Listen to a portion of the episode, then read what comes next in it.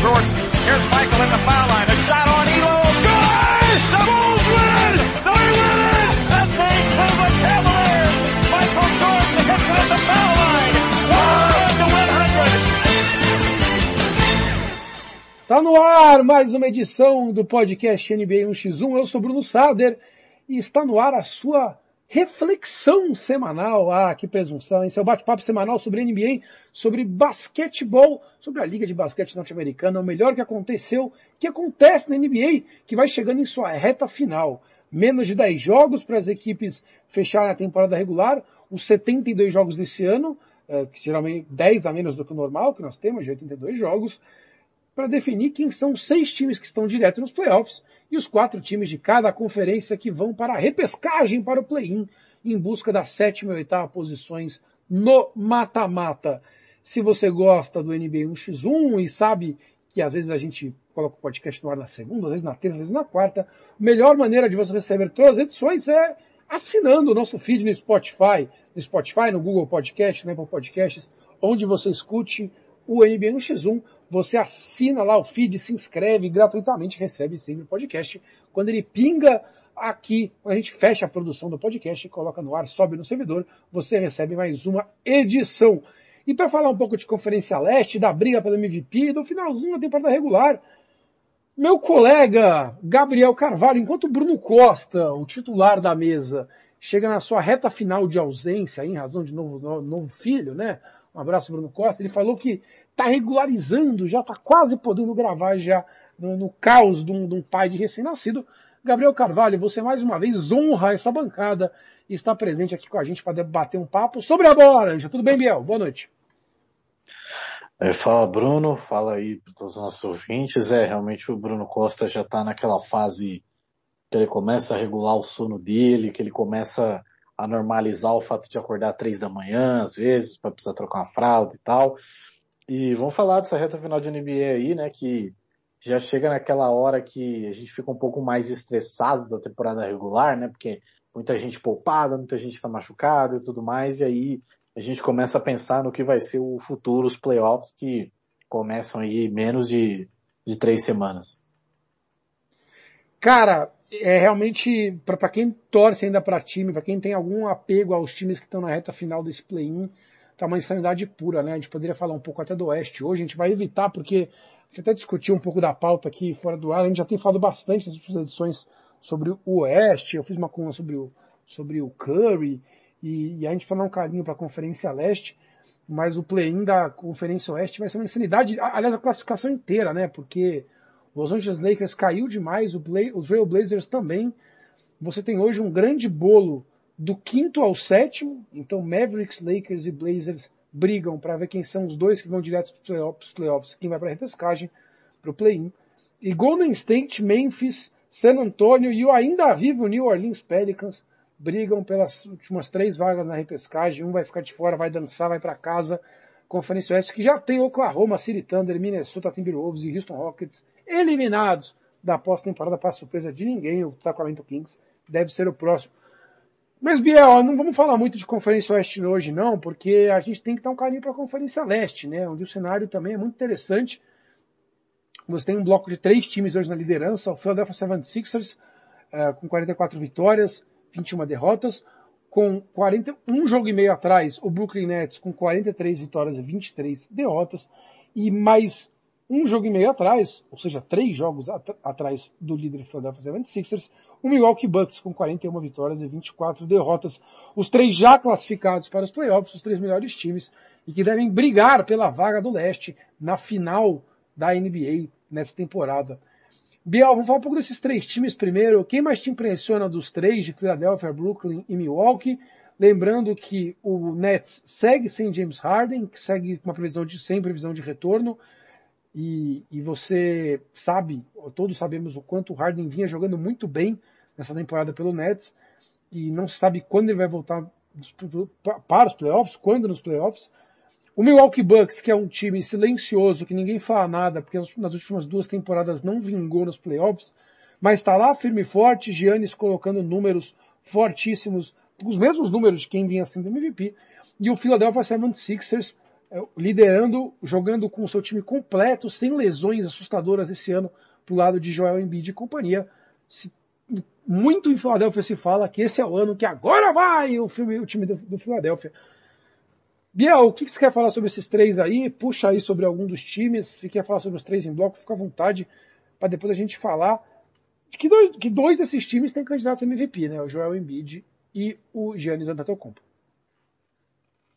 É, eu acho que desses três, curiosamente, o que mais me impressionou foi o Nets. E não porque o tal Big Three deles, né, do, do Kyrie Irving, Kevin Durant e James Harden, destruiu a temporada ou coisa assim. Mas é muito porque na maioria dos jogos que o Nets fez, é, eles não tiveram esses três jogadores. Muitas vezes eles tinham só um, ou às vezes dois, né? Então você teve, por exemplo, Kyrie Irving perdeu uma parte da temporada por, pelos problemas pessoais dele. Você teve também o Durant que ficou machucado por muito tempo, quase dois meses fora. Agora o James Harden, inclusive, completou um mês fora e sem previsão de retorno. E existe uma preocupação né, de como vai ser nos playoffs. E os jogadores, os role players, né, os jogadores que ocupam um pequeno papel no Nets, eles desempenharam muito bem. Então era esperado que talvez o Nets fosse o pior desses três, né, em termos de, de cair e tal, mas é, especialmente cada craque tem feito um papel muito bom nos jogos em que entra, e esses role players, né, esses jogadores de menor papel, têm desempenhado muito bem porque eles têm ciência do que o, Net, do que o Nets é. O Nets é um time que é, tem algumas limitações em termos defensivos, então eles acabam precisando de qualquer tipo de ajuda, então esses caras sempre querem estar mostrando serviço. Então é o caso do, do, Joe Harris, que tem jogado muito bem. É o caso do Jeff Green, que tem feito para mim a melhor temporada da carreira dele. Eu não lembro do Jeff Green na, nessa trajetória de quase 15 anos de NBA dele ter jogado tão bem quanto esse ano. Então, justamente pela quantidade de esforço que esse time vem fazendo e o trabalho do Steve Nash, eles me impressionam por isso mas ao mesmo tempo é muito o sentimento de que é, esse time ainda tem o potencial do que ele pode ser. Porque o, o trio de craques não jogou 10 jogos juntos na temporada. E a gente viu muito por conta do Clippers do ano passado que entrosamento é um negócio muito importante às vezes. Porque foi, foi aquela mesma situação. O Kawhi e o Paul George não tinham feito tantos jogos juntos. E quando chegou nos playoffs era um time que não tinha alternativa, apesar de ter dois ótimos jogadores. E eu tenho um pouco de temor de que isso aconteça com o Nets, mas eu acho que o que esses caras, esses jogadores é, de menor importância têm feito, tem me surpreendido bastante até aqui. E para deixar esse time nessa posição à frente do, do Bucks e ameaçando dia após dia aí o, o, o Sixers, né? Agora eles perderam a primeira posição do leste porque eles vêm de três derrotas seguidas e o Sixers embalou uma sequência de cinco, mas é é uma disputa de vitória a vitória, basicamente, para ver quem fica em primeiro. O Bucks ganhou duas seguidas do, do Brooklyn Nets uh, nessa última semana, com boas atuações do Giannis Antetokounmpo. E, e, e eu tinha, Biel, eu, eu, tinha aqui, a gente já falou um pouco sobre o Nets em programas anteriores também. Eu, eu, eu tinha me convencido que esse time do Nets sem defesa nenhuma, sem sanidade completa, desse time que não treina junto, que não joga, que, que não joga junto, porque como você falou, o Duran já ficou machucado, o Harden está machucado agora, o Kyrie Irving some a cada um mês e pouco para passear. E, e, eu tinha me convencido que essa bagunça toda aí ia, ia levar o título do leste já. Eu estava me convencendo pelo potencial ofensivo que são esses três jogadores. E, e porque esse elenco de apoio desconhecido, que você muito bem colocou, vinha trazendo números legais, né? Até o Blake Griffin está pontuando ok. E, e os jovens desconhecidos do grande público também. Só que a ausência do James Harden eu acho que é um golpe muito forte, Biel. Ele possivelmente era o melhor dos três grandes, no momento atual dos três do Nets, né? O Kevin Durant voltou e tá jogando legal, tá jogando bem, ainda não tá com uma minutagem absurda. Acho que o time também não quer gastar demais ele, né? Não quer colocar ele 200 minutos na quadra. Mas sem o Harden, é, eu não sei não, Biel. O time do Philadelphia tá muito redondinho e no confronto de sete jogos, é, é que o Philadelphia ainda me incomoda eu assisti essa semana, eu não assistindo o Spurs bastante, que é meu time, né? E tá brigando aí para classificar na, na, no Oeste, tá difícil o negócio. Jogar jogo, e o Spurs jogou um jogo sem DeMar DeRozan, sem uh, DeJounte Murray e sem o Jakob Potel, que é o pivô, ou seja, são três titulares. E mesmo sem esses três titulares, o Spurs levou o jogo para prorrogação com, né, com, com o Sixers. E, só, e, e o Sixers só ganhou num, num, tapinha do Ben Simmons no último lance, no, no final da prorrogação. E eu ainda. E, e, você vê o time jogando, o time de faz umas jogadas meio burras nas horas decisivas, uh, Biel.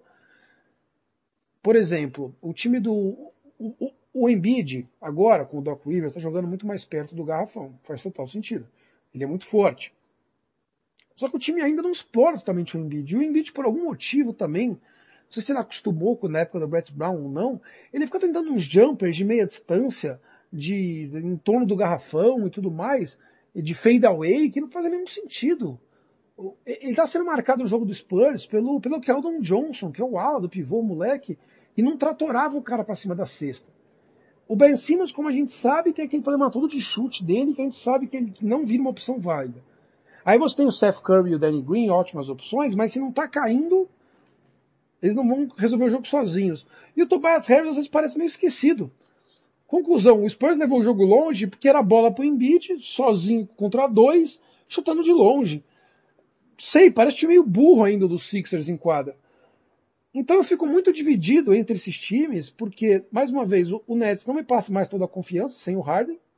Perde muito do potencial ofensivo e da válvula de escape pro Kevin Durant principalmente, o Kyrie Irving meio de lua.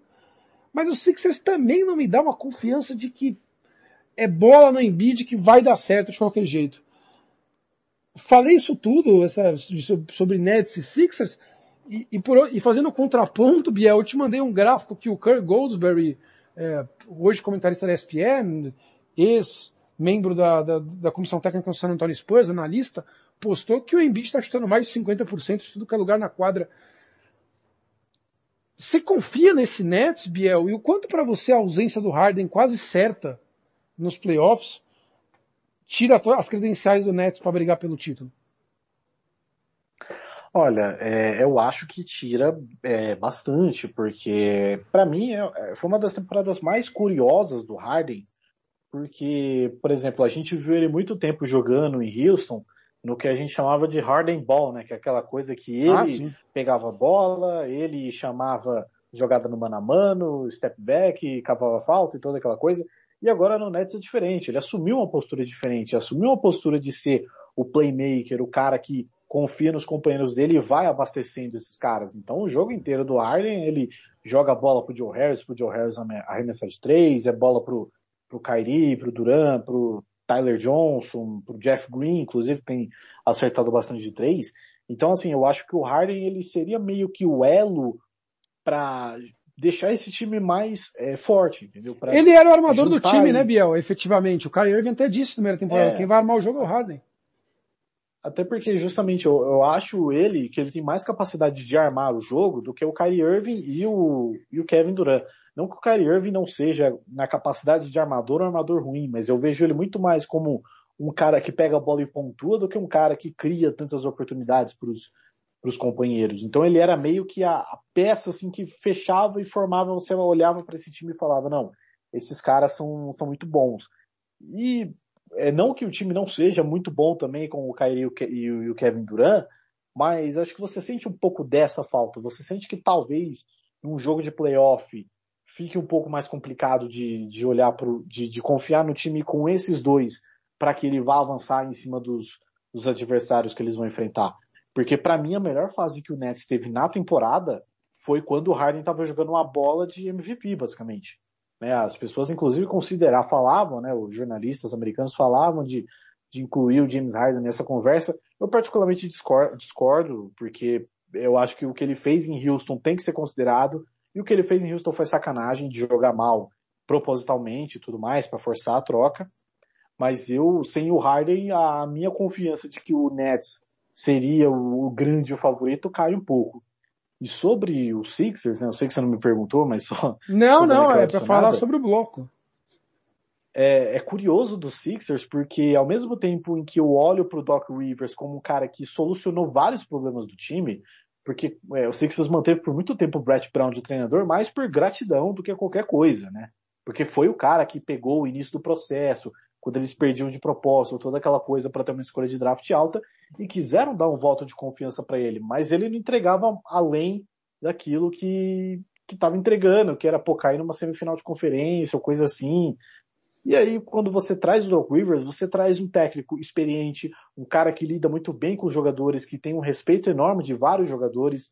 Inclusive, para mim, o Tobias Harris foi um cara que foi meio que recuperado pelo Doc Rivers, né? De, porque quando eles estiveram juntos no Clippers, o Tobias jogou muito bem e agora tem jogado muito bem de novo, apesar de não ser naquela mesma constância, apesar de ser compreensível porque você tem outros dois jogadores melhores ao lado mas ao mesmo tempo o Doc Rivers tem muitas campanhas de fracasso em playoff, né? A gente não pode esquecer que o Doc Rivers vem de um playoff onde o, time, onde o Clippers não tinha alternativa nenhuma um jogo 7 contra o Nuggets. Ficava aquela coisa de rodar a bola no perímetro e ver quem que ia arremessar.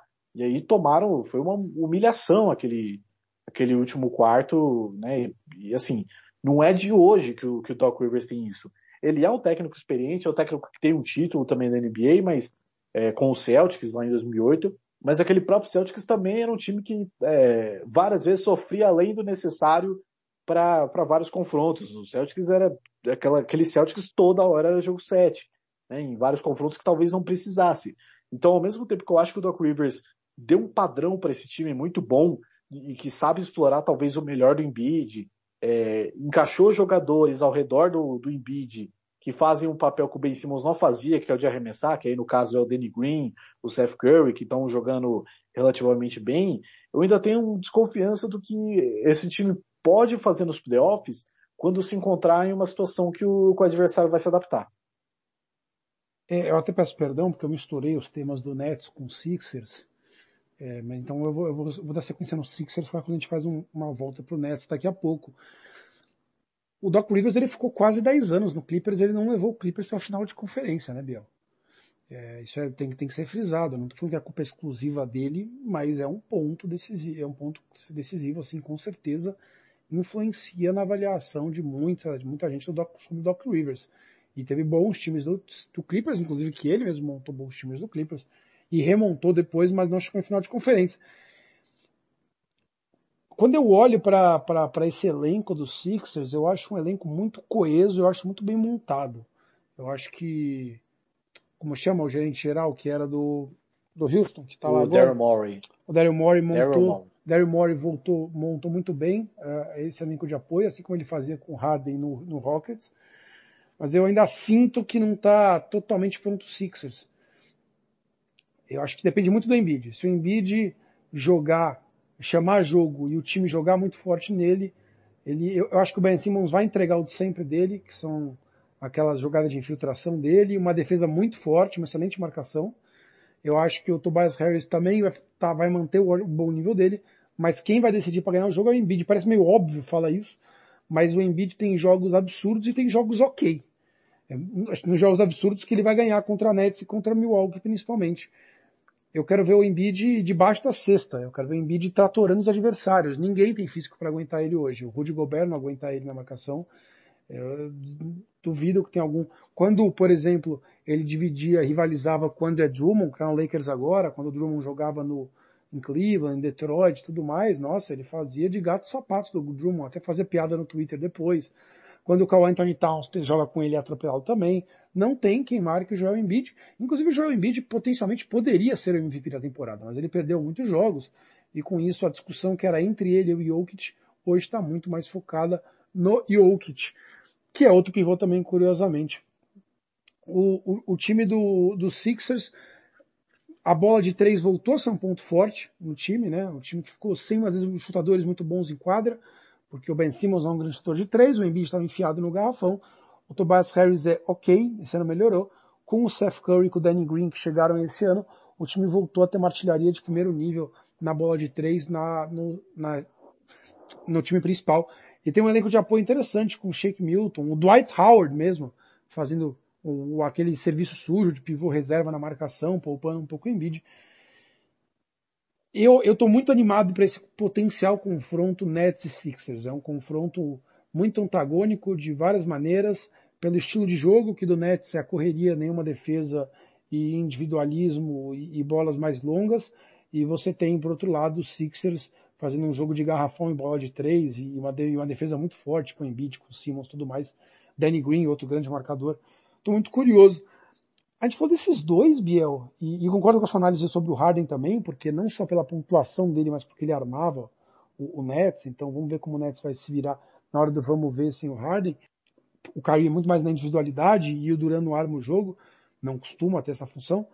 Ninguém fala do Milwaukee Bucks, né, Biel? É engraçado isso. Não é que ninguém fala, mas ninguém na moral. Pessoas, a gente já discutiu Nets ou Sixers, quem vai sair por cima nessa briga pela Conferência Leste mas pouco se fala do, do Milwaukee Bucks. E quando você olha no, os números do Giannis, mais um ano ele está com números bem parecidos com, com os, os, dois anos seguidos que ele teve ano passado e retrasado de MVP. A gente até já discutiu no começo do NBA X1 que isso tem a ver um pouco com, com a imagem que ficou do Giannis, né, de não entregar nem uma final de conferência nos playoffs, ou não levar o time numa disputa de chegar na final, e, e muito se queimou o Giannis, e, muito não se leva em conta o, o Bucks por causa disso. O próprio, o próprio técnico, né, o Budenhauser, que treinou o Atlanta, era auxiliar do Popovich no Spurs. Parece que nem a chegada do Drew Holiday fez o pessoal mudar muito de opinião sobre o Milwaukee. Mas se você assiste o Milwaukee jogar, é um time coeso, cara. É um time coeso, é um time com opções. Por mais que o elenco de apoio não seja grandes coisas ali, com Brin Forbes e tudo mais, você tem um, um, o Drew Holiday no lugar do Eric Bledsoe foi uma grande melhora no time. O PJ Tucker não tá jogando bem, ele que veio do Houston para ser mais um reforço, mas é um cara importante para os playoffs, é um cara na hora dos playoffs vai ser, é vai, vai, pontu, vai pontuar, vai marcar muito bem. Embora meu dinheiro ficaria no Sixers e no Nets, não descarto esse Milwaukee Bucks. Eu, eu acho que dá para colocar os três no potinho de quem sair daí não me surpreende. Não me espantaria se o Bucks hoje ganhasse do Nets ou do Sixers numa série melhor de sete, Biel.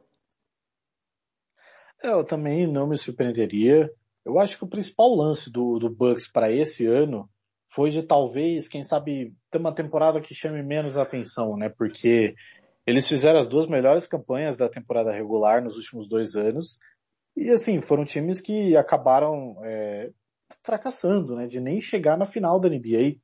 Né? Especialmente ano passado contra o Heat. Pô, a gente viu o Yannis muito bem marcado pelo Jimmy Butler, que era um cara muito menor. Então eles se reforçaram bem ao trazer o Drew Holiday e eu não vejo assim uma queda necessariamente do time do ano passado para o desse ano. Eu acho que eles seguem jogando bem, mas acho que eles não têm uma uma postura assim de querer provar que eles são melhores toda noite. Acho que eles podem só alguns jogos eles tiram pé, mas os jogos que eles jogam bem, eles jogam muito bem. A gente viu esses contra o Nets. Foram jogos justamente chave, porque tipo, você é um adversário direto da conferência e que mesmo que, pô, é, talvez o confronto do playoff não seja necessariamente parecido com esses dois, mas são jogos que você quer pisar forte, que você quer mostrar que você tá ali, e eu acho que foi muito importante pro Yannis e pro, pro time em si, né, de jogar bem assim. Eu também não me surpreenderia, e o Mike Budenholzer precisa, né, dessa vitória, inclusive é, estava lendo hoje no ótimo The Athletic sobre Ótimo. eles falando, né, sobre questões de, de treinadores, e meio que a batata do Budenholzer tá assando em Milwaukee.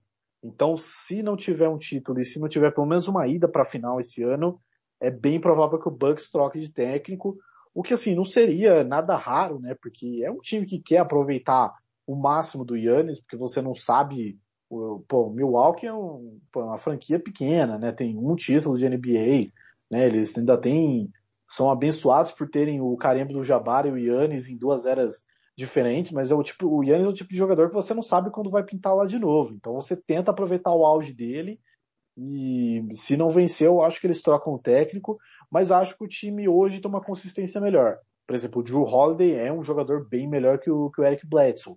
Então é um bom armador, é um cara que tem arremessado bem de três. A gente sabe das boas características dele como, como marcador. Então acho que o ideal do Bucks essa temporada é ficar um pouco mais de boa, não buscar tantos holofotes e provar que eles conseguem fazer uma pós-temporada digna, né? Coisa que eles não fizeram nos últimos anos, que quando todo mundo esperava que eles fossem os favoritos, eles acabaram fracassando. É o próximo passo, é o próximo movimento de tentar melhorar o time que o Bucks pode tentar, é a troca do técnico, né? Eles já claramente não quiseram fazer isso e trocaram jogadores, né? Com as reformas desse, desse ano, de trocar o Bledsoe, de trazer o, o, o Drew Holiday, de trazer o PJ Tucker, então passaram um recado de, olha, estamos melhorando o time, não vamos mexer na comissão técnica, mas realmente, se não vingar, eu não digo nem ganhar a Conferência Leste, mas se perder a Conferência Leste em sete jogos contra o Nets, sabe, Biel? Uh, numa última uhum. bola, eu acho que é uma. Vai lá. O problema é perder como foi ano passado, sabe? É, para o Miami. Então, o problema é perder sem, sem, sem mostrar que pode chegar lá. Aí eu acho que realmente a batata do Bodenhauser vai, vai assar. Ele continua com aquele esquema de jogo, né? De, de fortalecer o garrafão, de dar a bola de três para o adversário. Muitos times fazem isso. Na, na, temporada regular dá muito certo, né? Nos playoffs não vem se pagando. Vamos ver se o próprio Giannis e o time como um todo evoluiu para os playoffs. Eu também acho que o Bucks não está tanto assim também preocupado com a temporada regular, Biel. Eles estão levando, melhorando, entrosando, porque eles já fizeram melhor campanha nos últimos dois anos e não deu em nada, né? Depois, então eu não acho que eles estão tão tão tão focados assim em ser o primeiro lugar no leste, por exemplo. Uma hora vai ter que enfrentar Sixers ou Nets mesmo, não faz tanta diferença.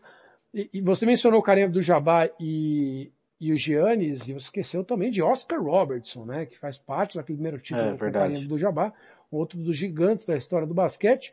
O, o, o, origi o original homem do triple-double, na época que pontuação na NBA era muito menor e o jogo era muito mais lento, não tinha bola de três, então os triple-doubles dele para mim valem mais que os do Westbrook. Alô, um abraço pro Westbrook. Você fala que é difícil para um time desse porque é pequeno, Biel, e é bom que as pessoas entendam a circunstância de porque é difícil para um time desse se tornar grande ou ter grandes times sempre. Um mercado menor como o Milwaukee é difícil de atrair grandes jogadores para lá. O cara prefere ganhar menos uh, ou ganhar igual e jogar em Los Angeles, em Nova York, em Miami, em Chicago, em Dallas. O cara prefere ir para grandes mercados e não ficar em Milwaukee, né? Que não só é um pequeno mercado de basquete e como cidade, como é um lugar meio inóspito nos Estados Unidos, né? Para quem não sabe, lá no norte dos Estados Unidos, quase na fronteira com o Canadá, neva o tempo inteiro, é um frio desgraçado, é meio pacato. Então não é assim o lugar mais atrativo do mundo para o cara viver. Então, assim, para o cara viver. O Giannis deve ser muito feliz lá, mas para essas grandes estrelas multimilionárias do basquete que preferem ter sua casinha muitas vezes em Malibu, né, em Manhattan e tudo mais. Então por isso que, que, que não é fácil para um mercado desse atrair grandes jogadores. Quando tem a chance do Giannis, eu acho que eles estão certinhos, tem que aproveitar o máximo possível. Bom, falamos dos três principais candidatos ao título da Conferência Leste aqui, Brooklyn, Filadélfia, Milwaukee, Giannis, Duran, Harden, Embiid. Agora a gente tem que falar do resto da conferência, mas para isso foi o seguinte, para não ficar muito longa a edição, para você poder zapear de uma edição para outra, vamos encerrar essa edição aqui, Gabriel Carvalho, e a gente volta, consegue gravando, mas para vocês ouvindo, vocês pegam uma edição novinha em folha, separada, falando do resto da Conferência Leste que ainda briga pelos playoffs. Daqui a pouco a gente volta, Biel, com a continuação do programa. Você que é nosso ouvinte, eu agradeço muito pela companhia. Dê um play na segunda parte aí, escuta o resto da Conferência Leste, finalzinho de temporada regular da NBA, pegando fogo.